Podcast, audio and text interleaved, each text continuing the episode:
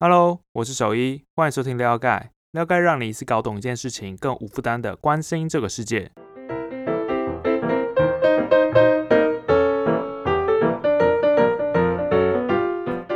不知道前阵子大家有没有被美债直利率的消息洗版啊？那最近几乎全球都是在讨论美债直利率的议题啊，根本变成各大媒体的爱用题材。不过到底发生什么事情呢？我们这一期就来讨论一下。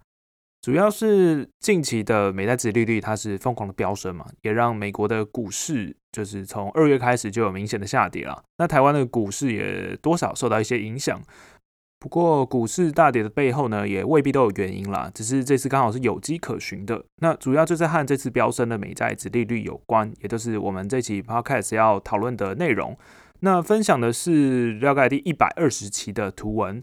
美债殖利率攀升的意义。那完整的图文呢有二十张，我会把图文的连接放在底下的说明栏，大家可以边听 podcast 边看，就是听觉搭配视觉吸收可能会更好。那如果你看完了觉得哎还不错，喜欢的话，那可以点击解锁的连接，可以试阅其他期的热门作品。那回到美债殖利率。大家可以看到第一页，那就是以美国十年期公债值利率来看呢，它从去年的年底其实就是不断的在上涨的。那伴随着殖利率的上涨，那股票也是刚刚有提到嘛，就是相应的下跌。那比较不熟的人这边大概已经有很多疑问了啦，就是像是什么是美债啊？那什么是十年期啊？那美债跟呃股票它的关联又是什么？那我们就一个一个来解。那首先回答什么是美债，你可以把它想象成，就是你可以把债券想象就是一种借据啊，就是美国政府拿来筹钱的方式。那基本上呢，政府就是要发展国家经济嘛，再加上说，诶，很多公共的建设都需要钱，而且现在疫情嘛，要复原也需要超多钱来纾困的。所以说呢，为了经济的长远规划，那政府就会需要钱嘛。那这些钱要怎么来呢？除了跟人民课税之外，其实还可以发行债券去借钱呢。这就是美债的意义。那债券呢，会依据借钱的时间的长短来分成不同的年期。我们可以看看第二页啦，通常有呃五年呐、七年呐、十年呐、三十年呐，这是比较基本款的。那你买入的时间越长呢，就是这个债券的风险其实就会越高，因为代表你有很长的时间是不能动这笔钱的啦。意思就是你把钱借出去，借给别人很久。那所以说，通常呃年期越长的债券，报酬都会要求的要高一点。那这边讲的报酬，其实讲的就是你借钱给别人的利息呀。如果没有利息，你应该不会想要借钱给别人，对吧？所以这边讲的利息呢，其实就是直利率吗？诶，其实不是。到底什么是直利率呢？它其实是一个算出来的东西。那我们第三页可以算给你看。基本上债券会有几个数字啊。那以这页的例子来看呢，比如说价值是一百块，那你可以想象就是买这张债券就等于借一百块出去啊。那持有五年。也就是你借钱给政府的时间是五年，那票面利率五 percent，就是说这五年中这张债券会带给你五 percent 的报酬，也就是一百乘以五 percent，那每年就是五块钱啊。那这就是这张债券的基本设定。听到这边，你可能会说，所以值利率是多少？好，我们要算值利率之前呢，其实还需要知道我我花了多少钱去买到这张债券。那这个钱呢，并不是刚刚说到的一百块。那这个买入的成本呢，其实就是要看市场上的供需决定了。如果这张债券很抢手的话，它的买入的价格呢，可能就不会刚好是一百块，而是更高。这边的举例是一百零二块了。那这时候你买入的价格，那每年的报酬都有了，那就可以算值利率了。那我们可以非常简化这个计算呢，值利率的方向，其实你就可以把它想象成报酬率就好了。首先呢，这张债券我花了一百零二块，那能带来的报酬呢，就是最后拿回来的这个价值一百块，再加上每年的五块钱，那五年共二十五块，所以加起来报酬是，呃，就是我能获得的就是一百二十五块。那这样报酬率就是一百二十五扣掉一百零二，就是二十三块嘛。那二十三块再除以你的买入成本一百零二块，那其实算出来就是你赚了二十二点五 percent。那再除以五年，其实每年就是四点五 percent，那这就是你的值利率。好，所以我们现在知道什么是美债，什么是值利率了，而且值利率怎么算也知道了。那跟我们这次的事件，就是看这次事件有什么帮助呢？其实我们可以再多知道一个东西，就是其实殖利率呢，它有个很神奇的魔力，就是它可以反映大家对通膨的预期。那所谓的通膨的预期呢，就是一种心理的想法啦，就是大家觉得说，哎，未来的这个通货膨胀的程度会怎么样？那简单来说，就是物价的水准会怎么动？反正就是一种我觉得怎么样的这种感觉。举两个状况，你可能比较好懂啊。就是当经济呈现衰退的时候呢，人们就会预期说这个通膨率会下跌，意思就是之后的物价不会上涨的那么快了，因为经济景气不好嘛。那这时候的心理预期呢，就会让大家开始买债券，去确保自己手上钱的这种报酬率。因为债券刚刚有解释过嘛，它就是很稳定啊，又比较安全呢。所以当大家开始多买债券的时候呢，这个债券的价格就会变高，因为比较抢手。所以还记得刚刚殖利率可以想象成债券的报酬率吗？当这个债券它变贵之后，它的成本就高，那利息在不变的状况下呢，这就会导致殖利率急剧的下降。其实反过来讲也差不多，就是当前景一片看好的时候呢，大家就会预期说通膨率会上升，基本上景气很好，就一定会比债券报酬率更高的东西啦。这时候债券就不会那么热，那就会卖出债券。债券的价格呢也会因此而下降，所以这个时候殖利率就回调了，就是回升。所以这边讲的其实就是大家对通货膨胀的预期，其实是真的会对殖利率造成影响的。那我们在理解这个通货预期会影响殖利率之后，就是他们有这种关系之后，那我们要怎么来理解这次殖利率上升的原因呢？其实就是我们可以看美国的新闻啊。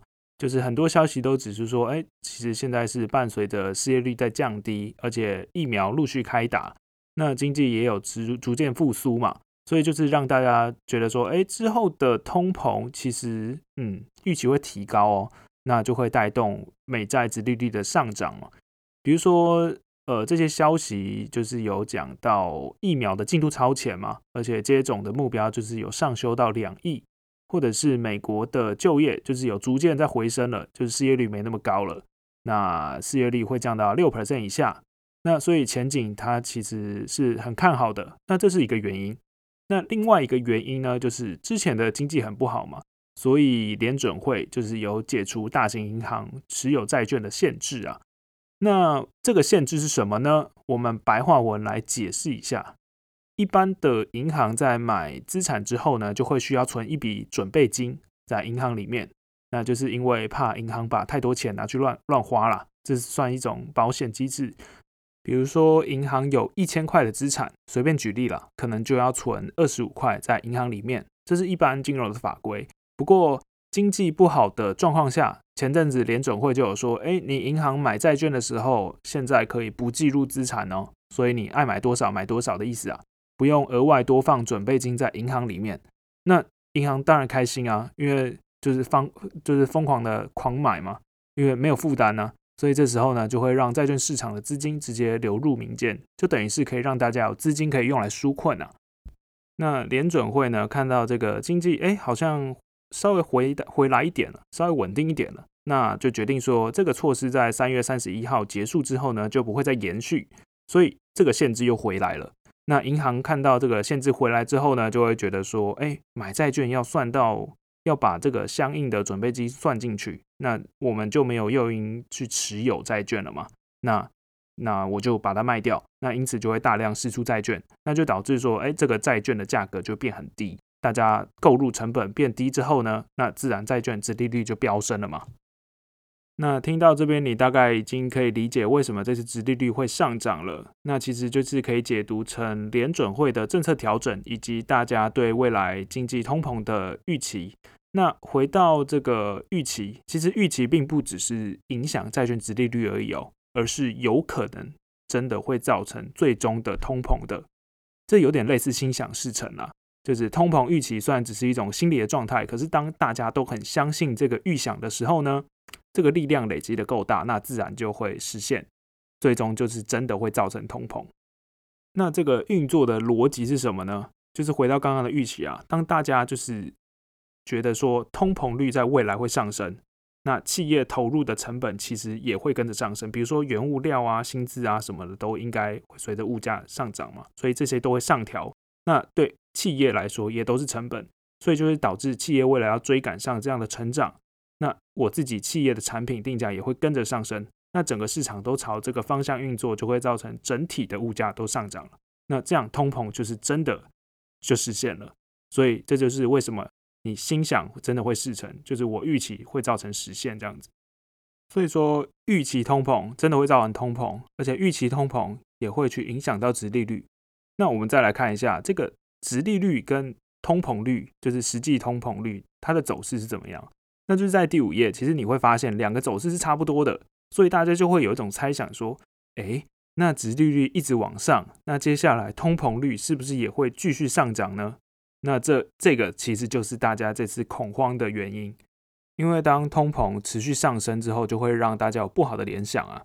因为当市场太过热的时候呢，这个联准会一定会介入嘛，那就会可能会提前升息去抑制这个物价。那如果升息的话，就会造成说企业的贷款成本就会提高，那企业也会比较难赚到钱啊。尤其是拜登最近又通过了一点九兆美元财政刺刺激的计划，那这就会让大家更恐慌。那这个一点九兆呢，有三十六 percent 是拿来帮助大规模的接种疫苗，或者是资助地方政府的。那另外六十四 percent 呢，就是加起来零零总总，大概就是去帮助家庭跟企业的补助。那大家就会质疑说，这个一点九兆的纾困金额是不是太高了？这样有可能会导致经济过热哦。那我们可以来判断一下，这个一点九兆它到底是多还是少？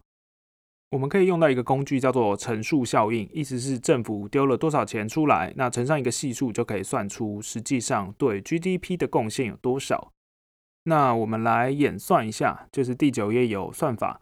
假设呢，这个未来三年要填补的经济的洞大概有七千六百亿，也就是零点七六兆元。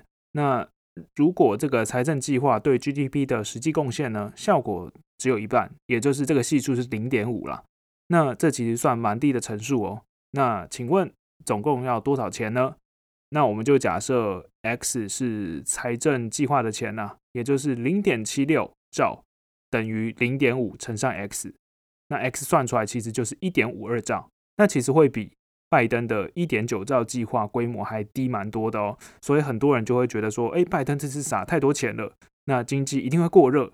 那这经济过热呢，就会让大家联想到过去的这个通膨的噩梦啊，因为大家很害怕，就是会重演一九七零到一九八零年发生的停滞性通膨的这个现象。那所谓的停滞性通膨呢，意思就是通膨率很高，跟失业率很高，就是罕见的并存的现象啊。为什么会说是罕见的并存呢？因为过去的逻辑是通膨率跟失业率它其实是反比的啦。当通膨率高的时候呢，失业率就低；通膨率低的时候呢，失业率就高。但是停滞性通膨很奇怪，也就是两个都高，那就会让当时的联总会很头大。因为要对付高失业率呢，很简单嘛，就是我们可以用降息的手段；那对付高通膨率呢，也很简单嘛，我可以用升息的手段。但是当高失业率加上高通膨率呢，就很难啊，因为你不能同时出升息又同时出降息嘛，那不可能同时有两种政策啊，所以所以就很头大。那当时的联总会势必要取舍嘛，所以就惨烈的去抑制了通膨，就把贷款利率拉得非常高，导致房贷利率呢其实一度飙升到快接近二十 percent。所以虽然说。